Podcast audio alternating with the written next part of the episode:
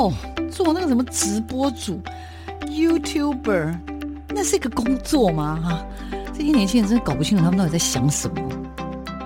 大家都说直播主很赚钱，切，哪有那么简单？网络社群媒体崛起，传统媒体死定了吗？直播平台真的像你想象中的色情满满？它的真实情况到底如何呢？哦，个子又不是空气，怎么会外泄？哎呀，资料值钱吗？通通送你啦，随便啦。世界上没有绝对安全的系统，而人性是最大的漏洞。时下你不可不知的科技应用与社群发展，科技社群敲敲门。带你推开趋势的大门。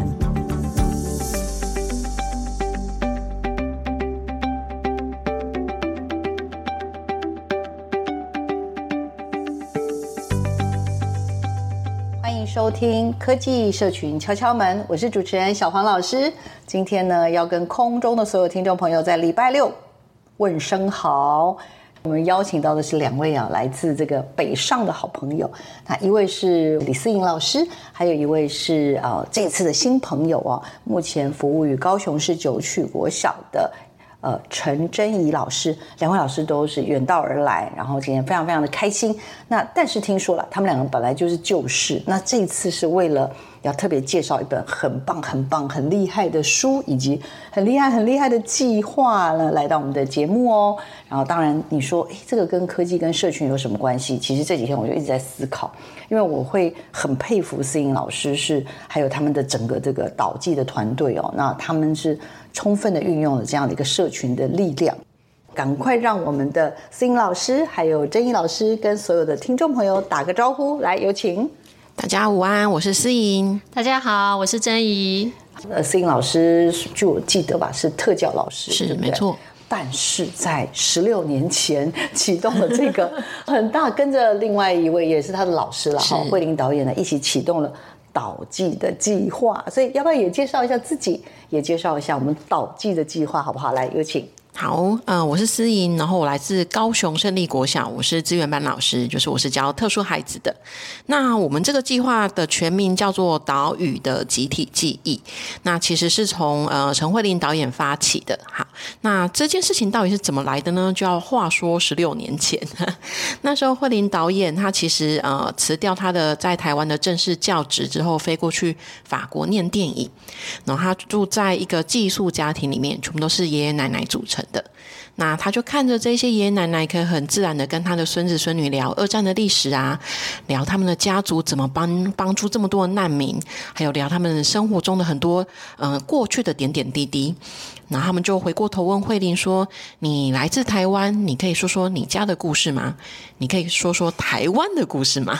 哇，这这个问题就大啦，因为慧玲没错，因为慧玲导演的呃长辈很早就过世了，台湾的近代史又非常的复杂，所以他就一瞬间不知道该怎么说起，他才发现原来他是来自一个没有记忆的岛屿。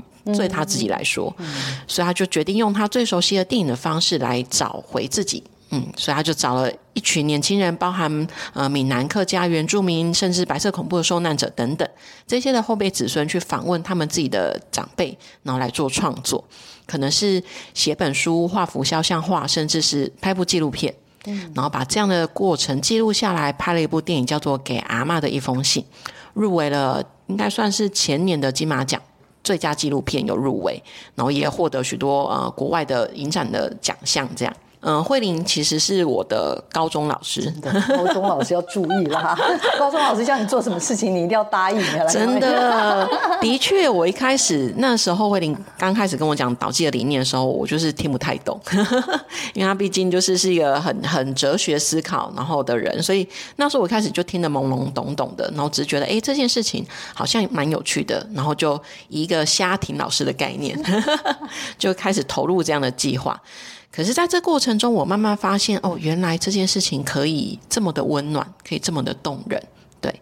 让我印象最深刻的是那时候慧玲导演她开始拍她的纪录片，然后她找不到人帮忙，我就去帮她当那个助手，拿麦克风。对，然后就在那个拍摄现场，然后呃，我印象很深刻，是我进到高雄女中，就是我那时候认识慧玲的学校，因为母校嘛，母校，算母校，对，对。就是算我们的慧玲也是雄女的学姐，哦、对，是是是。然后那时候我就进到呃奎荣老师，他也是导技核心之一，对他的美术课的课堂，然后那时候奎荣跟慧玲一起做大规模的课程合作，导技的。算是很十足的开路先锋，这样，嗯，然后我我那时候在课堂中，我就很惊讶的发现，这群学妹可以一起听着彼此的故事，因为他们访问完自己的长辈之后做肖像画，我们很在意的是希望他可以跟别人做故事的分享，所以在课堂中，呃，发表的孩子就坐在前面，他的阿公阿嬷肖像画放在旁边，他的同学就像围着一圈坐在。底下听他说故事，嗯，然后他们听着听着会一起大哭，一起大笑，一起拥抱。哇！我那个瞬间，我其实真的非常感动，因为那时候我教书已经教了七八年，我开始对教育会产生一些怀疑。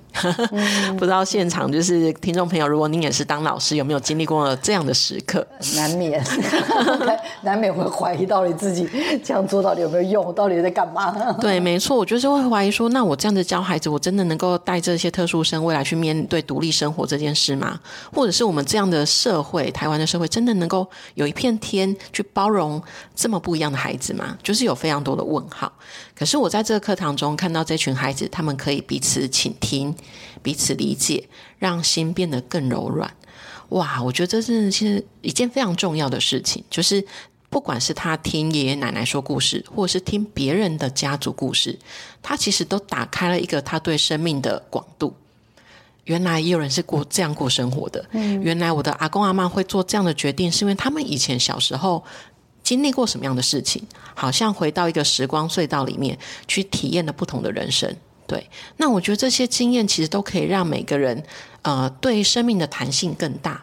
那这个弹性就会让他们的心变得更柔软，嗯，才能够去包容每一个跟他不一样的人，每一个灵魂，不管他是特殊生，他甚至是多元性别，或者是他只是比较胖、比较高、比较瘦，这些可能我们会想象到很容易被欺负的孩子。对，可是当每一个人在心里面都有点包容力，然后都有多一点的位置给别人的时候，我觉得这对台湾社会是一个很棒很棒的方式，所以我我就爱上导技了。真的，我的意思说，诶，可不可以帮忙稍微倒带一下？您刚刚讲说，思颖老师，呃，就是等于是慧玲导演是你的老师嘛？那整个这个计划的启动。刚刚讲是在十六年前，那你那天进教室是在十六年前吗？还是没有那么，应该没那么久吧？所以应该已经大概过了五六年至少了。我还是会觉得人跟人之间就是那种连结，或者是彼此虽然不是每一天见面，可是大家可能关心的事情、关注的视角，其实或者是向度是接近的。所以不管怎么样，虽然好像。偶尔才见一次面，可是好像并不需要很久的时间，嗯、就很快的就已经对，很快形成那个共振了，像老朋友这样。对啊，没错啊，没错啊。因为这个我们的曾毅老师也在做嘛，那因为今天真的好难得，他他今天特别来台北，然后要不要请曾毅老师啊，帮我们就是先自我介绍？因为刚刚我有介绍嘛，你是音乐老师，嗯、简单的自我介绍一下。还有还有。跟我们的导技是怎么入坑？大概是多少年？因为刚刚那个思颖老师说，应该他就这样子，你其实还是十几年，超过十几年，对不对？十几年不夸张。那我们的曾怡老师又是怎么入坑的？来跟我们听众朋友分享一下。我是曾怡哈，我同时也是大树文史协会的成员之一。那我自己本身呃是母语歌谣的创作者。那刚刚思颖说，慧玲导演他是呃用。他擅长的影像的方式来记录导记的故事。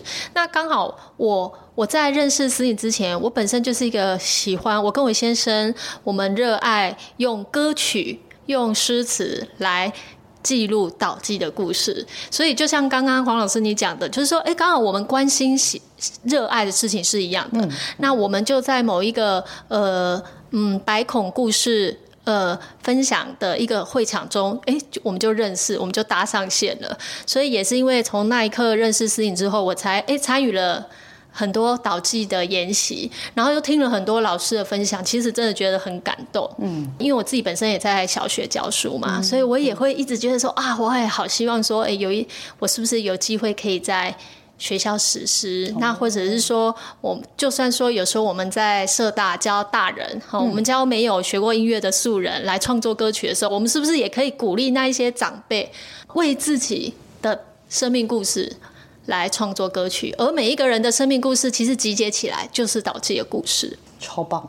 赶快请我们的这个导记的重要的扛把子之一的思颖老师，先来点一首歌，好不好？然后也带着我们大家一起进入，呃，不管是导记的计划。以及呢，这本很棒的书，在遗忘之前的这本很棒的书，那透过这首歌来先做个启动。首先要点的歌是，好，我要点的是呃，高雄女中田琪同学做导记课程之后呢，她为了她的外婆写了一首《呜呜之歌》。对，她是个排湾族的女孩，然后跟她的妈妈何凤梅女士，他们在导记之前的音乐会中一起合唱了这一首《呜呜之歌》。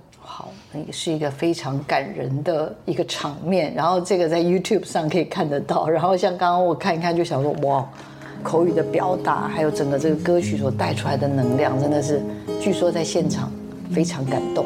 我们来一起听这首《五五之歌》。还记得你那温暖的笑容，深深的刻印在我的脑海中，让我不再害怕未来的路，无法忘怀你悲伤的温度，在明亮的夜空下陪我。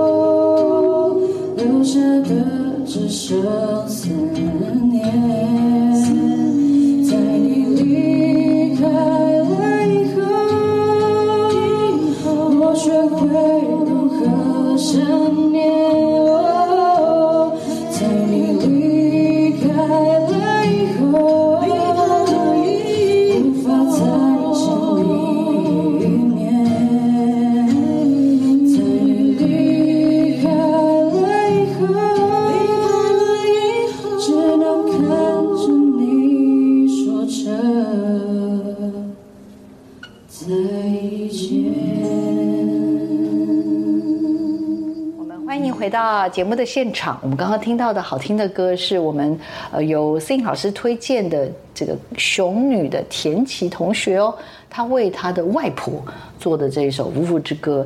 据说，据说那天的现场都非常的动人，而且郑毅说他他好像也在现场，是不是？嗯、是。话说那一年，就是我们呃，因为导记通通常都会做成果发表，可是我们就很不喜欢做很制式的方式。那我们其中一个核心成员就是林宜家校长，寿山国中，他是我们呃承办学校，他是音乐老师出身的，所以那时候他就说，那我们就来办一场音乐会好了。那那一天也邀请了曾毅跟他的夫婿，对，然后一起来唱歌，然后也邀请了嗯田琪这对母女，对，然后嗯我印象很深刻的是，其实，在那一个发表会的现场，我们同时也还有绘本的发表。然后也有导记的呃五年回顾的展览。对，所以，我们其实每一次做导记活动都很像一个嘉年华。田琪他在唱这首歌的时候，其实他是跟妈妈一起上台的。然后妈妈有先讲了一段，就是他那时候知道他的女儿为自己的妈妈写了这首歌的一些感动。然后妈妈说，她听到的时候也忍不住就哭了。她没有想到，嗯、呃，自己的女儿会这么怀念自己的母亲。对，那他歌词中有讲到一段，就是田琪他奶奶在他很小的时候就离开人世，可是田琪永远记得住在。山上的奶奶把她背在背上，那样子的温暖，所以他写说：“还记得你那温暖的笑容，深深的刻印在我的脑海中，让我不再害怕未来的路，无法忘怀你背上的温柔。”我们这本书啊，其实那时候。一开始本来是文字书，然后可是我们觉得我们这个计划其实是很艺术的东西，如果没有图片或者是没有照片，会少一点什么，所以我们就跟时报的总编说，我们想要变成图文书，所以就开始教图文书。之后我们又觉得不对啊，我们这十六年来好多的影片，好多的影像，所以就变成加了很多 QR code，大家可以扫 QR code，你就连接到网络世界，可以去。真的看到，比如说我们刚才说那个音乐会的现场，你真的可以看到这对母女唱歌的画面。所以它已经从文字书变图文书，再变成影音书。是这本只要四百多块，大家 欢迎支持，各大通路都买得到哦。真的好，那再来我要请珍怡老师分享。珍怡老师，因为呢。呃，刚刚有说了，就是在那个就是白孔的受难者的这个相关的活动里面，呃，认识了呃思颖老师，跟我相信就是一个导记的团队，嗯，那也开始加入了他们的一些教师研习吧，我在猜啦，嗯、然后或者是参与活动。嗯、那因为毕竟老师本身自己就有所谓的音乐创作的专长，哎呀不得了，这是一个斜杠的概念，又是老师又是音乐的创作者，然后就我所知还有继续斜杠下去了哈，什么大树文史协会。所以这么多这么多的呃事情已经在身上，其实非常的忙碌，对不对？然后刚刚又说什么？其实，在本质上跟导记啊，感觉上心意蛮相通。就是我还没认识你，但是我们其实已经不知道什么原因，我们已经都各自在自己的轨道上不断的在运行当中，而且都是朝着同样的那个中心，大家在运行的那种感觉哈。所以要不要跟我们聊一聊，就是这样子的一个历程，以及啦，就是那一天呐、啊，去听那个。夫妇之歌，对不对？嗯、的那种那那一天的一些感受跟感动，好不好？嗯，是。呃，其实我那一天去参加，那也演唱了一首歌。那那首歌的歌曲刚好就是在讲我跟思颖相见的那一天，我们所听到的那一位受难者黄春兰阿姨的他们家的故事。所以我那天唱的就是春兰阿姨的故事。那跟大家分享一个很有趣的东西。其实，在我们累积故事的过程当中，我一直。很赞同思颖讲的一件事，就是故事可以引来更多的交流，到更多的故事。Oh. 对，那有一次，呃，我们以前曾经在那个。我们故乡各里的活动中心去唱这些文史歌谣给长辈听的时候，其中有一首歌叫做《狗魂那掐》。好，狗魂那掐就是以前的在糖铁哈，在那个在甘蔗的那个小火车。Oh. 对，那你也知道，在我们上一辈的人，他们小时候都有很多偷抽甘蔗的经验，还有偷抽，而且是要抽五分车的那个甘蔗的经验。因为我们大树吼刚好也是那个狗魂那掐路线之一，所以我对我们那边的长辈非常多，几乎都有这样的经验。只要分享到这首歌，哦，长辈马上都会异常兴奋。这种偷糖的小哥，这件事情是有 是有一种跟共同的生命体验，对不对？然后但是有一种小时候那种很刺激、很兴奋的那种感觉，他们马上就回村了，你知道吗？然后就会开始分享哦，他们。偷抽甘蔗的战术 跟技巧，好，但是我觉得有一次很特别的，就是说，哎，我们遇到一个很淡定的长辈，哎，怎么对此事保持沉默呢？好，结果一问之下才发现他是顾甘蔗，他的角色在当年他是顾甘蔗的，就是抓你们这些抓你们这些臭小子的人。但是啊，他分享了一个不一样的视角。他说啊，其实，在那个年代，有很多人哈，够甘蔗，没做领金狗啦，就是哎呀，小孩子就是大家都过得苦，你知道吗？哎呀，小孩子嘛，就是喜欢吃个甜，啊，小孩子再怎么偷，他也偷不了多少。好，我们就怎么样？哎呀，睁一只眼闭一只眼啦，假装放水啦。好，哦，所以其实你知道吗？当我听到一个顾甘蔗的人他这样分享的时候，其实你瞬间就有一种觉得，啊，其实，在那个年代，他们、嗯、大家其实心里面是彼此疼惜。对，我觉得是一个彼此疼惜的。对。我有点好奇，老师有听到田琪唱歌吗？我当天第一次听到田綺的故事跟歌声，嗯、我当天有听到。因为毕竟老师也是一个音乐创作人啊。对。其实我刚刚在看那 YT 的影片的时候，我其实就已经觉得非常的佩服，因为他妈妈讲的非常的真性情，就聊到，然后，然后那孩子也就是田琪，就很酷，在那边拨吉他的那个小女孩，就就就就哎，也跟我们分享了她的故事。其实我那一天非常的感动，其实是因为我看着田琪他在唱 vuvu 的歌，在他又讲他那天是穿着他们那个台湾族的那个有那个他们的那个服饰图腾的服饰，然后唱着他们的歌。其实，在那当下，我突然回想起过往我教过的原住民学生，对，就是在好几年前，当我一开始比较早年教书的时候，哎。我都会很好奇问，哎，我原住民的学生，哎，你的族族名叫什么啊？老师想要叫你，就是用族名来叫你。我曾经遇过有学生哦，他当同学们也都跟着我这样子叫他那个族名族名的时候，他突然感到他是抗拒的，而且觉得好像有点不好意思。其实就是说，在那个年代啊，你知道，在比较早期的时候，有一些原住民的孩子，他对于自己家族身份的认同，就是他们有遭遇到了一些嗯挫折。是，所以当我看到哇，就是有有这样的学生，然后他可以。讲自己的故事，我会觉得哇，真好，然后跟自己的家人又有连结，嗯，真的好开心，对不对？好好，那再来又要拷打思颖老师了，因为其实呃，我记得我跟思颖老师应该是两三年前，两年前那时候好像，因为我们刚好参加那个亲子天下的创新一百的获奖的时候，我们其实有那当时有机会交流，那时候我就记得我印象实在太深刻，老师来，因为。就我实在有非常多的受访者，但很少有受访者像老师一样，就他来的时候还带了个行李箱，就是他是他有点像一个传道人的概念，就是他把他的那个圣经啦、导记的圣经啦、导记的给息啦，还有那个自己会发光的一些牌子啊什么的，也就自己自带。我看等一下简易棚就要搭起来了，非常非常的有趣。然后，但是当然除了老师之外，旁边也有像呃，其实有很多啊，余音啊，嗯、呃，这个叫的，现在他已经这些都是校长了，对对。余云校长、宜家校长、宜家校长啦，还有家全校长那一次好像也有。对，就是反正我印象很深刻，就是你知道吗？因为有还蛮多事情，通常出来可能就是一位两位，可导记呢，就是每一次我不管是从那时候采访到后来，好像有一次到监察院吧，我看到你们在就是监察院拍照什么，反正他们家一出门 就至少起跳都是五个人以上这样，所以我我这边其实本来题目就是想问老师说。你知道吗？一个团队这样一起工作，其实老实说，尤其是老师都是老师，然后每个人都来自不同领域，然后每个人搞不好真的，对不对？现在都每个都是校长了，是有很好瞧吗？不好瞧哎，对不对？所以为什么这样的一群人可以有机会这样一起往前走，走了超过十年，而且没有散掉？对，是真的吗？呃，小黄老师刚才讲到一个重点哈，第一，我们五个人很少一起出现，对，可是小黄老师看到。我们会一起出现，都是因为我们对小黄老师的重视。失礼了，不好意思。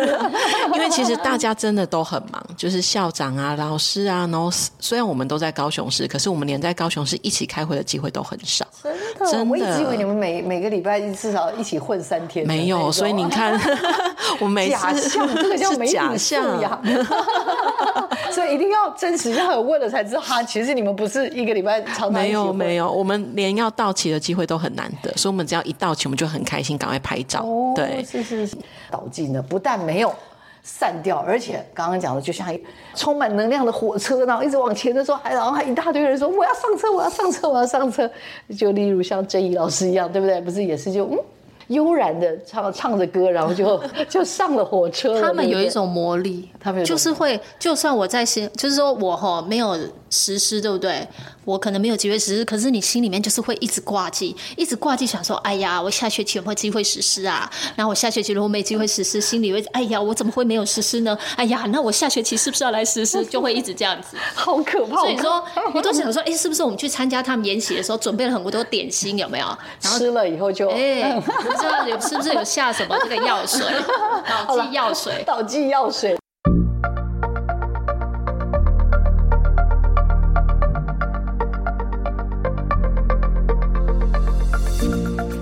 我是高雄市的国小老师思莹，也是岛屿的集体记忆的推广人之一。呃，今天来跟大家分享什么是岛屿的集体记忆。岛记是由一群热血的老师组成的，我们带着不同年纪的孩子们去访谈自己的阿公阿嬷之后做创作。从幼稚园、国小、国中到甚至研究所、社区大学的孩子们，访问完之后，把这些故事分享出来，然后做世界故事的交换。可可夜总会说，人一辈子有两次死亡，一次是肉体消失，一次是世界上再也没有人记得他。岛屿的集体记忆，透过记忆来抵抗遗忘，透过这样的方式，让爷爷奶奶的故事记录下来。这样你了解什么是岛记了吗？加入我们一起哦！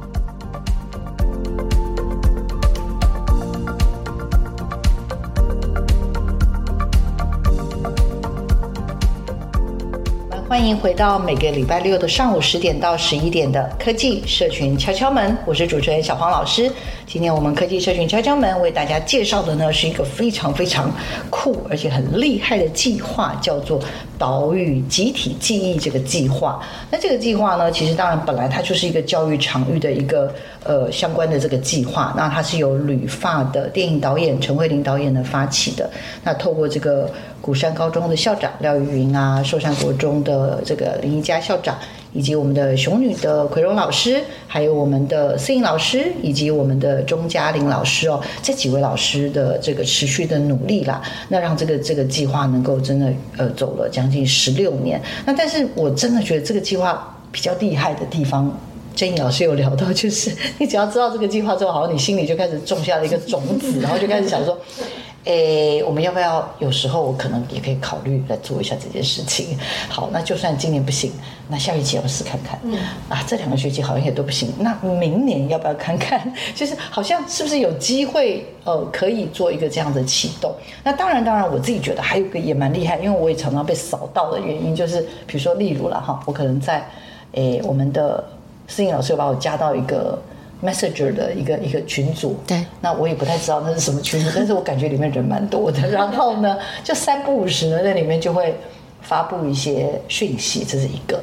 那另外当然就是 Facebook 的粉丝团等等这些，就是我会觉得，哎，因为你知道吗？这是一个滚动将近上万名的学生，然后甚至甚至最后我看到还有一些跟跨国的一些是的一些做法的发生，所以。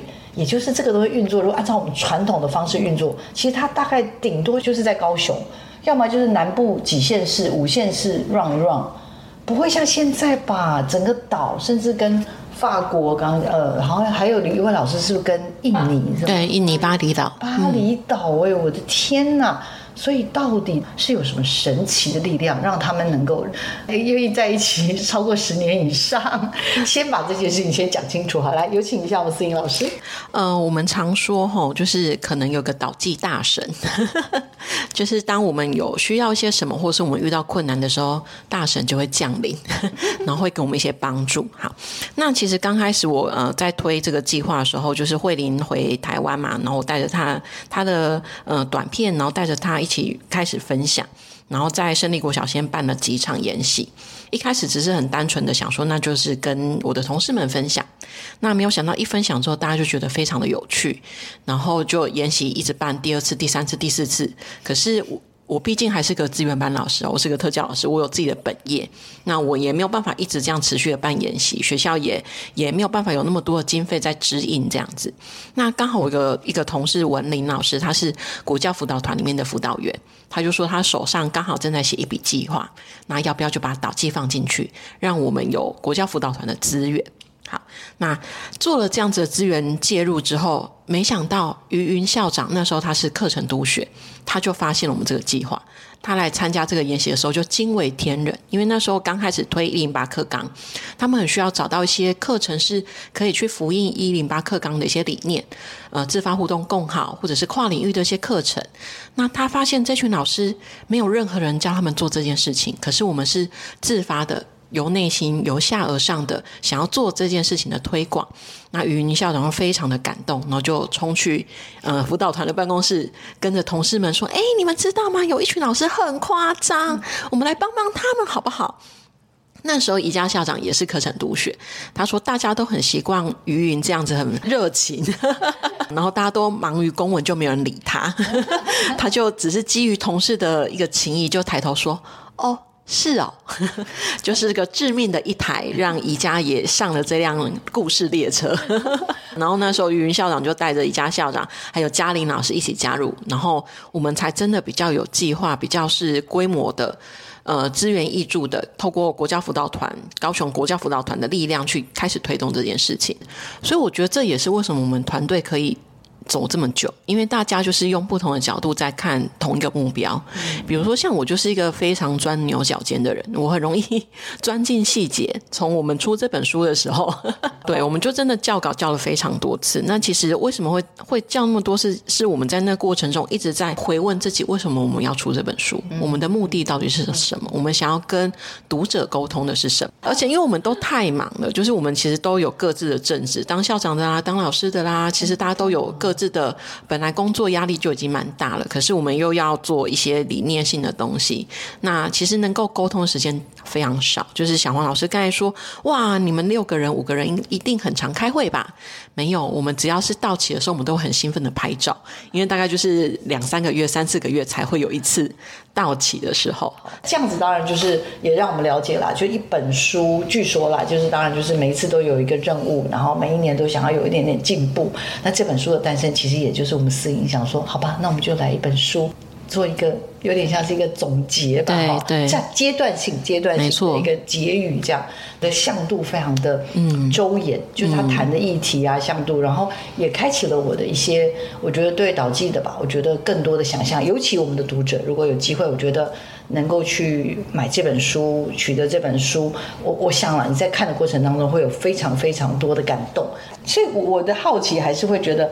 呃，如果回过头来帮帮助我们这一般的老师了解好，就是一般的老师能够入手导记，最关键的两到三个原因大概是什么？我要考考一下我们的珍怡老师。如果是在学校里面的课程哦，我很赞同思颖一开始跟我讲的，因为我一开始也很想做，哎，他这个时候反而跟我说：“你不要急。”慢慢来，找到认同的伙伴很重要。因为确实，因为我是科任老师嘛，那音乐老师一个礼拜只有一节课，哎，嗯，就是不容易。那我如果想要在我的音乐课上，呃，来很实施这个导记的话，那不了解的老师会觉得，哎，你怎么不务正业？你音乐课没有在上音乐，没有在教音乐，你在干嘛？是不是？所以其实有时候在学校大家都很忙，如找到认同的伙伴。很重要，所以其实我就有接纳他的呃建议。我上一次实施的时候，我是先跟导师，因为一个礼拜我只有一节课啊。那如果导师呢，我就也在学校。刚好我在教务处工作，那也办了可以规划研习，嗯、然后我就请思颖来我们学校当讲师。那就是像您刚才讲的，就是他来当讲师，就带了这个一大堆行李箱，对，自带行李箱。啊、那然后然后一拉展拉起来，对，那我就邀请老师来。来参加研习，我没有强迫老师一定要来参加研习。那来参加老师其实不多，可是思颖他觉得没关系，来的人就是对的人，所以有一些老师就是那一天有来的。那所以后来我再跟他们分享，哎，我想要。做什么的时候，导师就也觉得很好，然后他就会协助你。嗯、因为我也是希望孩子可以跟自己的长辈、爷奶辈可以有连结。怎么连结？低年级的孩子他需要非常多的引导练习，那老师给他拆解步骤。规划，你不能要求低年级的孩子去做所谓有有深度的对话，那是很困难的。所以我很幸运的是，就是说我有认识了呃低年级的导师，他们都很乐意的来配合协助，会在他们自己的。呃，语文课也好，或者是综合课也好，他会有做一些加强的一个练习。然后我音乐课的部分呢，有会在收集他们呃访谈的东西。那因为我那时候做的是希望除了访谈之外呢，还要让他们去了解爷奶辈他们那个时代对他们来说哪一首歌曲。对他们来说是有意义的。为什么那首歌曲对他来说是有意义的？我就带着他们去学爷奶辈他们说出来的那一首有意义的歌。嗯，然后有几个孩子会唱得很好，然后那也唱得很完整，我就帮他们录影起来，然后再回传给家人。他。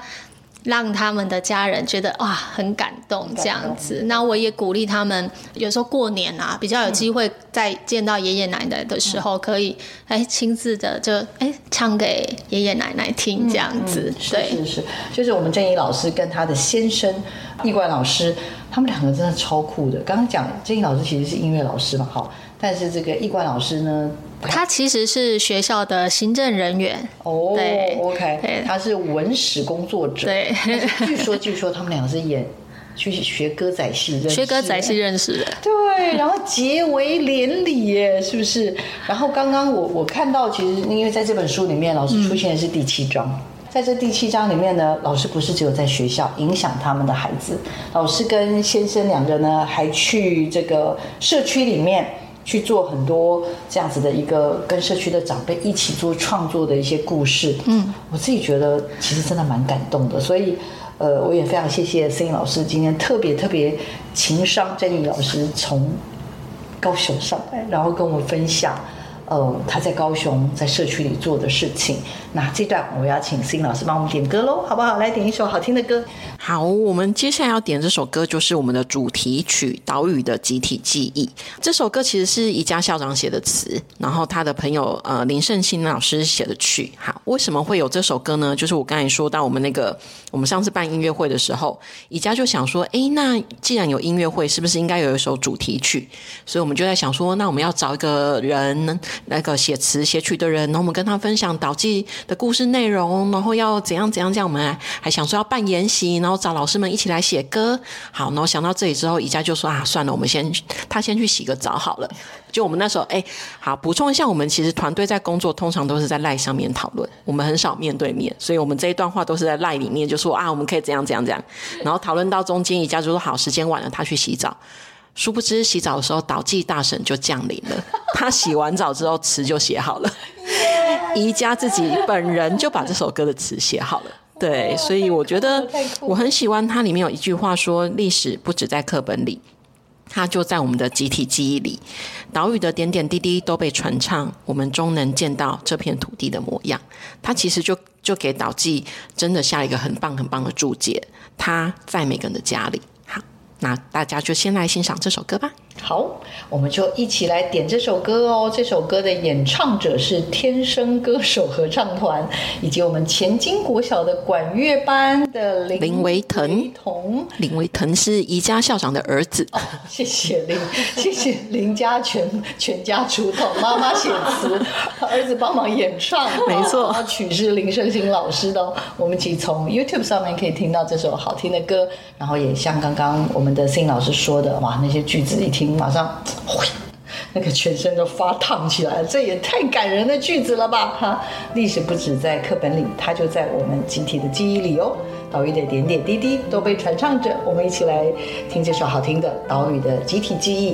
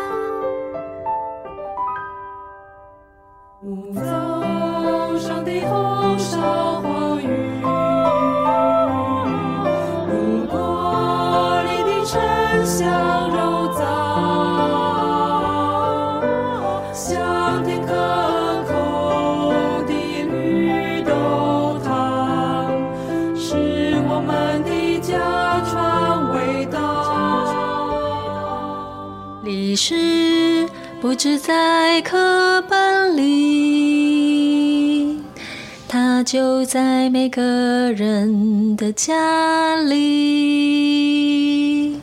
阿公阿妈皱纹藏有好多故事，多想让它在画笔下盛开绽放。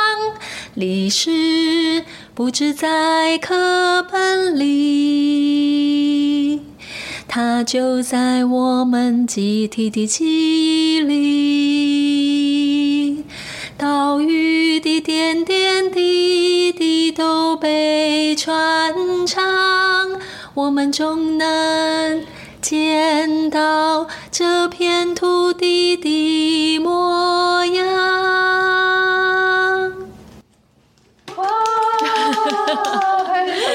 起来了，不得了，不得了！哦，很厉害耶，真的，思颖老师。哎呀，会唱歌的人真的好好哦，好棒哦！哎呀呀，天哪！哎呀，大家都是会唱歌的人。嗯，好，对，谢谢谢谢老师的勉励。大家不要执着于哦，我的音质一定要怎样？没有，唱歌，我觉得唱歌跟讲话一样，就是一个表达，就像我们刚刚在聊天一样，我们很开心的聊天。可是我觉得每个人要把自己的歌声也当做是我们讲话的声音一样，那这样子我们唱歌。就不会受限。好，嗯，有受到勉励吗？有，有，有。等一下结束就换 C 了。听完老师的歌，然后其实听完呃 Sing 老师的分享，其实我我也真的就是有很多很多的蛮深的感触，就是说真的一个一个计划能够一直往前走，呃，是靠着很多人的。付出啊，努力啊，牺牲休息的时间。那一本书要能够写出来，到底要用什么方式来呈现我们岛际这十多年？真的，我觉得就是非常精实。所以，要不要跟我们聊一聊？就这本书最后会长成现在这个样子，然后会不断不断的去感动更多的人。我我觉得一定有一些你们的思考，对。然后我们的珍妮老师，等一下再帮我也聊一聊。他其实也做了很多。我自己觉得在里面很酷啦，因为我本来以为导记就是你知道，因为前面我可能采访的关系，我可能就是美术课的连接。那后来有机会哦，什么呃，可能跨领域，然后又我什么幼稚园、国小、国中，好的高中，甚至到大学，嗯，好等等。那据说现在这个我们的郑英老师也带着有机会去前进社区，就这样子的。我觉得这两件事情都好重要。我们是不是最后一段来聊一聊这件事情，好不好？嗯、来。那好，先请丁老师，请。呃，其实那时候我们在想要出书的时候，我有个很想很大的目的，就是希望可以让导记我们这十六年年来的故事先有一个记录。对，因为其实我们之前比较多都是用影像或者是用图像，可是其实文字可以表达的东西又更多了。对，所以我们就希望用出书的方式。那一开始我们在企划的时候，我就选了全台湾从北到南到离岛，我们精选呃总共九个故事。然后包含从国小、国中、高中对，所以我们有稍微呃，在选择采访对象的章节的时候，有稍微让它分散一点，所以策略、啊、对，有一些很遗珠啦，就是 有一些真的非常非常呃熟悉的伙伴的课程非常非常精彩。可是比如说像高雄，因为高雄故事实在太多，所以我们就只能精选几个，对，采集，对对对对对对，可能十年二十年后再出第二集的时候，就可以邀请这些遗珠的伙伴来受访，这样好。那我们其实呃这本书很期待大家可以透过看到这本书的内容，然后拓展这个所谓的同温层，就是让更多的家长或者是不同领域的，包含艺术工作者啊，甚至在各行各业，如果你有兴趣来做导记，其实都可以透过这本书了解我们做过什么。那时候我们选完书之后，选完那个受访的对象之后，当然有非常多的遗珠之憾啦，就是比如说像高雄有非常多老师有做导记课程，可是因为我们想要平衡，对，所以。或许第二本、第三本的时候，就在邀请这些伙伴来分享。那我们很期待这本书可以突破同温层，就是透过文字的力量，然后让更多不各行各业，包含家长啊、艺术工作者啊，或是其他的伙伴，可以了解到记这十六年来做过什么。那我们是不是有机会加入我们一起在做更多更广的事情？愿蛮大的，对，这是一个启动。然后，但是它也是一个有点像是一个过去十六年的一个 分号。我们就是先试图先做第一个多宝格，对对对，嗯，没错。经历过的事情，赶快把它至少至少用文字的方式记录下来。所以在这个里面呢，其实大概用九个章节，对，去串起了这个对于导记导记的这个记忆哈。对，那包含这个，比如说是记忆拼贴，嗯，然后这个故事力，还有这个家的群像，对，然后串呃串联世代的桥等等，说故事的人，纪录片，听土地在唱歌，跟这个记忆串起等等，还有最后的这个写信到巴厘岛。我自己真的觉得每一个都非常非常的厉害，打破我对于导记的刚刚讲的一个想象了哈。要不要跟我们聊一聊？呃，你这边特别介绍的就会是听土地在唱歌，嗯，所以跟聊一聊吧，这件事情跟导记之间的关系，好不好？有请。呃，其实刚刚讲说导记其实就是所有人生命故事的集结。那因为在书中有非常多的呃老师，他是呃带领着。大家用呃美术作品的方式，绘画就是一个比较视觉的作品的产生。但其实呢，我自己本身是推广，就是大家就是素人都可以来创作自己的歌，把自己的生命故事唱成歌。嗯、那因为很多人都会觉得说啊，可以吗？我看不懂五线谱哎，啊，我我我我不会演奏乐器哎，我这样能写歌吗？嗯、但其实我身为一个音乐教育。工作者，我必须要说，视谱能力与演奏乐器的能力，并不是歌曲创作的必要能力。所以，真的大家都可以放心的来创作自己的歌。那尤其是像，我觉得台湾人蛮爱唱歌的，年轻人喜欢去 KTV，然后长辈，你知道他们长辈都很多人喜欢卡拉 OK。好，你看在比较公园、比较能整卡收在公园啊，甚至我们夜市里面都有那个卡拉 OK 哦，可见其实大家是爱唱歌的。那如果可以带领着长，就是说长辈他们一些素人哈，普罗大众都来将自己的生命故事呃创作成歌的话，那个对一个人、一个家庭，呃，那是一个多么。多么棒的一件事！嗯、我我们有我们家族的歌，属于我们家族的歌。我有属于我们这个很重要的一个团体或者是一个什么事件的歌，那个是我们共同感动的歌。虽然它。不会是呃出唱片，他不会出唱片，他可能也不有名，他可能更不可能得什么金曲奖。可是他对我们的那种人跟人之间的连接的意义，它是非常重要的。而且有很多长辈的记忆，如果可可以变成歌曲的话，他他会更有故事的传说，就是呃分享性会。我觉得这样子是有助于一代一代之间的连接。是，所以透过音乐。又又产生了另外一种连结，因为这本书实在是集结了太多厉害的东西了，所以有没有什么你觉得我们今天一定必须听众朋友一定要知道？呃，我觉得十六年来真的经历风风雨雨，还有我们很多为什么老师们到底为什么感动的秘籍原因，那个魔力到底是什么？